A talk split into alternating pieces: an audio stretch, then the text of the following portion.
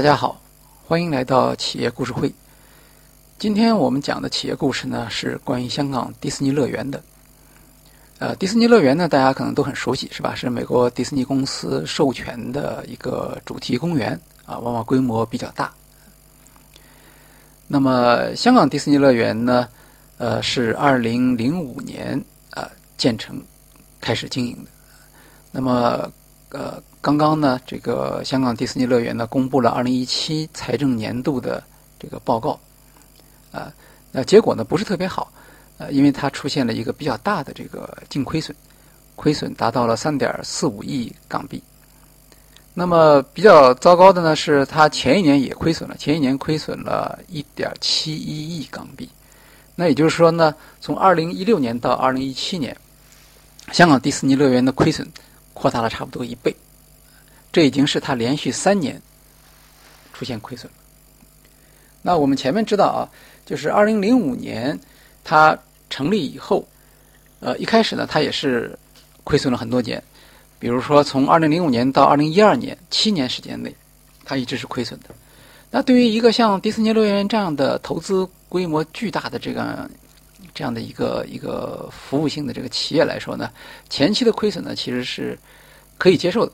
啊，因为前期你的投入特别大，对吧？你的营销费用很高，但你来的人没有那么多，呃，那么等经营一段时间之后，当这个游客的数量达到呃一个水平之后，那么它就应该达到了损益平衡点了，是吧？它的成本和它的收益之间达到平衡，再往后每增加一个顾客，它的利润就是比较高的。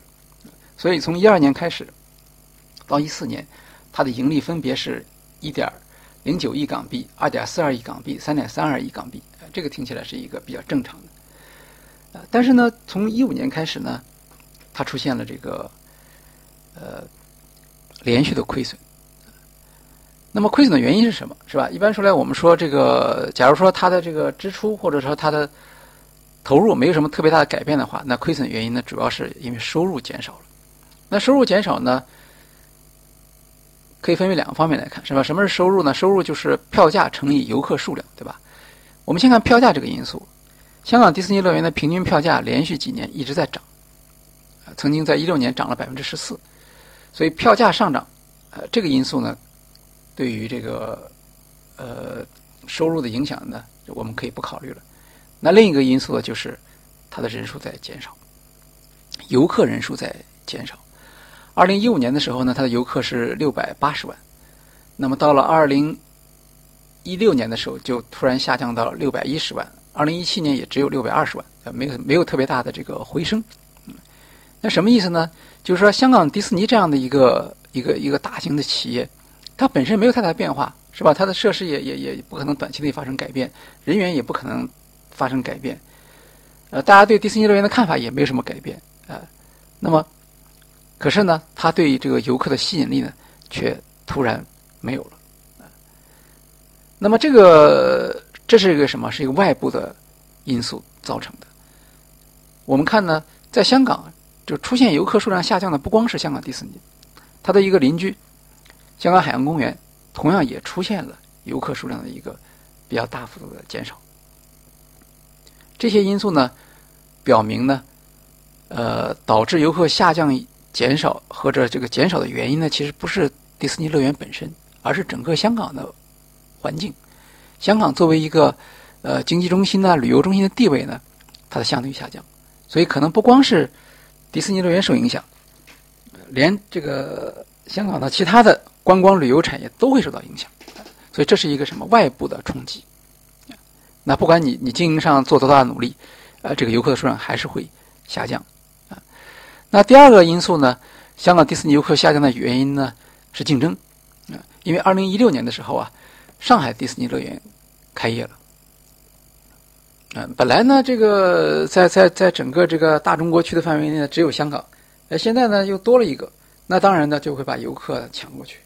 上海迪士尼乐园呢非常成功，在开业的第一年的时间里面就容纳了一千万游客。啊，我们知道香港迪士尼乐园经营了那么多年，对吧？到一五年的时候，它也只有六百八十万的这个游客。那么在竞争中间呢？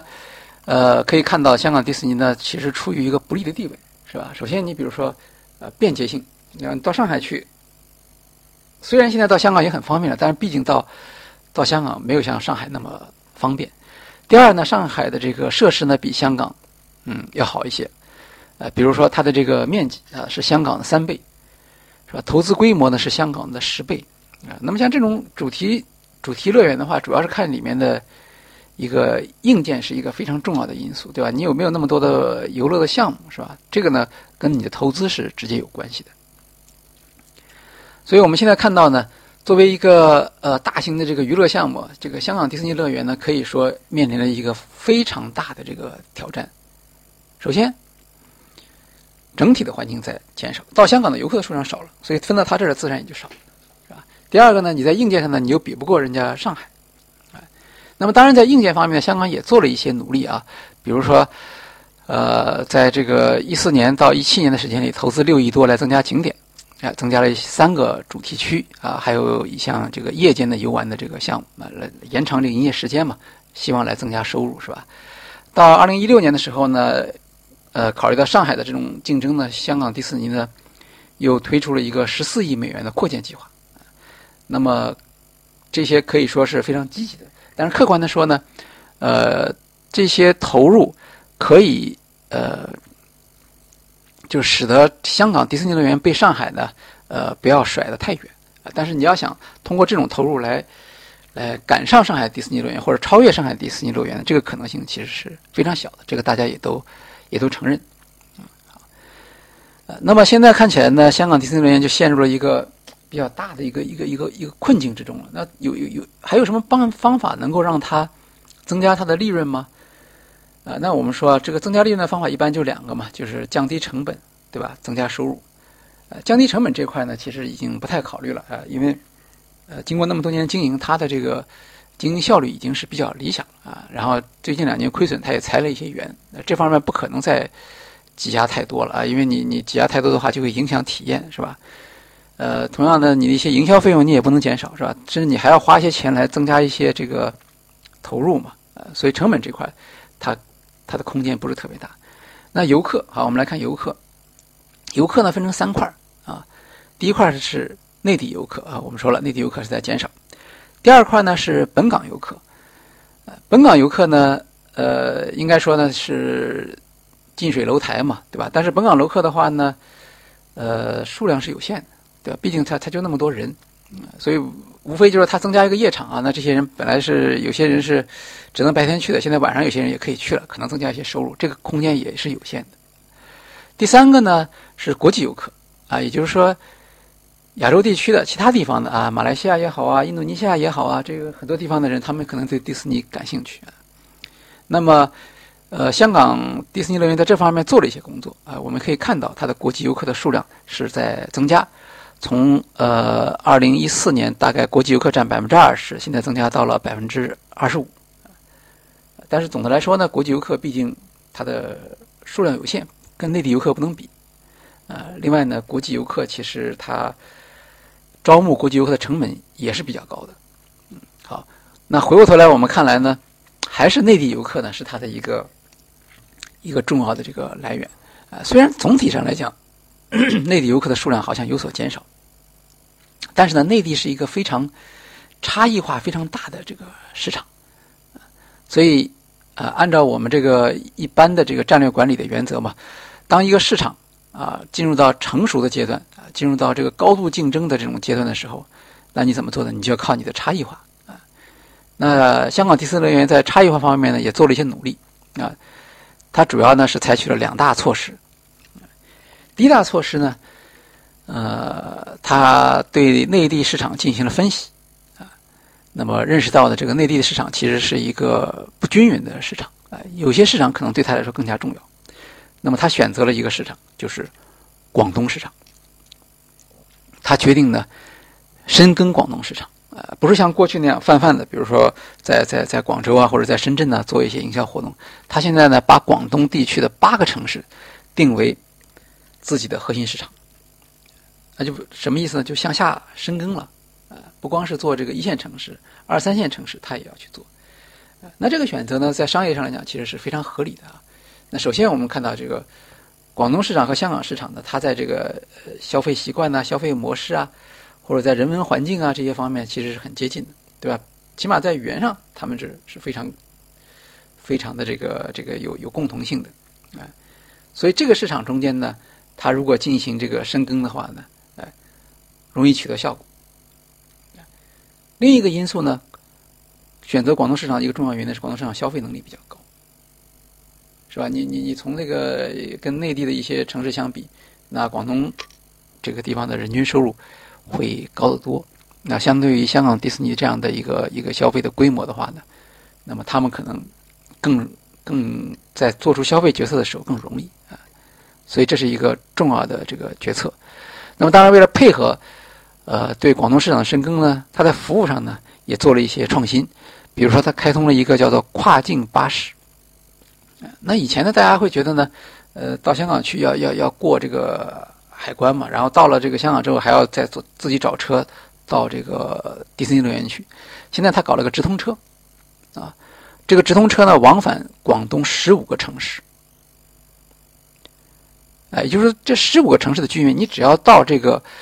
他巴士的这个终点站去，那么你就可以坐上这个车，直接给你送到香港迪士尼乐园去。呃，通关手续什么也都非常方便。